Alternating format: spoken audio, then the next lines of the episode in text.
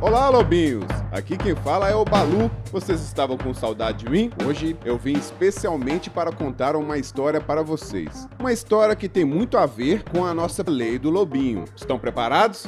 Então senta que lá vem a história.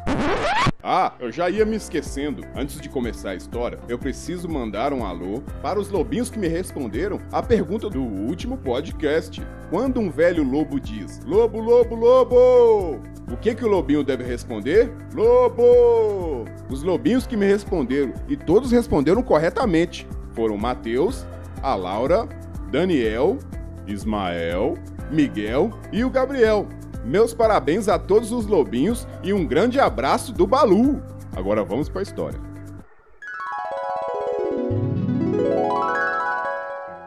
Era uma vez um lobo que se chamava Lupin. Ele vivia no mais alto de uma montanha com suas netas Maia e Malala. Lupin era um bom lobo e muito respeitoso com todos os animais da floresta, e por isso todos o apreciavam muito. Mas suas netas eram bem diferentes, não sabiam o que era respeito aos demais. Lupin sempre pedia desculpas pelo que elas faziam. Cada vez que elas saíam para passear, Maia zombava. Olha, como essa ovelha é feia! Olha o nariz do touro, que esquisito! Sim, vejo como são feios, respondia Malala diante dos outros animaizinhos. E assim iam caminhando e zombando uns dos outros todos os dias. Um dia, o avô, já cansado do mau comportamento de suas netas, que por mais que ele ensinasse, não se corrigiam de jeito nenhum, pensou em fazê-las entender e lhes disse: Vamos praticar um jogo onde cada uma de vocês terá um caderno. Nesse caderno, vocês devem escrever a palavra desculpas toda vez que faltassem com respeito com alguém. Ganharia quem escrevesse menos essa palavra. Está bem, vovô, vamos brincar. Responderam as duas ao mesmo tempo. Quando Malala faltava com respeito a alguém, Maia lhe fazia lembrar o jogo e ela tinha que escrever no seu caderno a palavra desculpas. Porque assim, Malala teria mais palavras e perderia o jogo. Da mesma forma, Malala lhe fazia recordar a Maia quando ela faltava com respeito com alguém. Os dias passaram e, já cansadas de escrever, as duas começaram a conversar. Não seria melhor se a gente não faltasse com respeito com os outros? Assim a gente não teria que escrever tantas desculpas. Chegou o momento em que Lupin teve que felicitar a ambas, porque já não tinha o queixo dos vizinhos. Então, ele pediu que as lobinhas apagassem pouco a pouco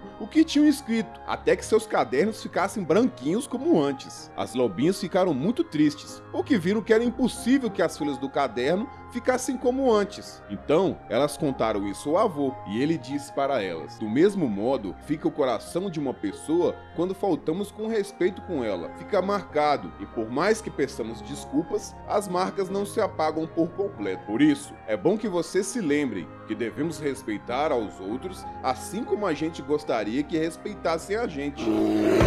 Então, lobinhos, eu espero que vocês tenham gostado da história, porque ela ensina uma lição muito legal. Se Maia e Malala tivessem ouvido o avô antes de fazer aquelas piadas, elas não teriam magoado os animais, teriam muito mais amigos. E é dessa história que vai sair a pergunta da semana: quais são as leis dos lobinhos que essa história ensina? Quem souber a resposta, me mande uma mensagem no privado, não mandem no grupo, mandem no privado, que na semana que vem eu vou anunciar quem acertou. Eu vou ficando por aqui. Um grande abraço do Balu e muito obrigado por me ouvir.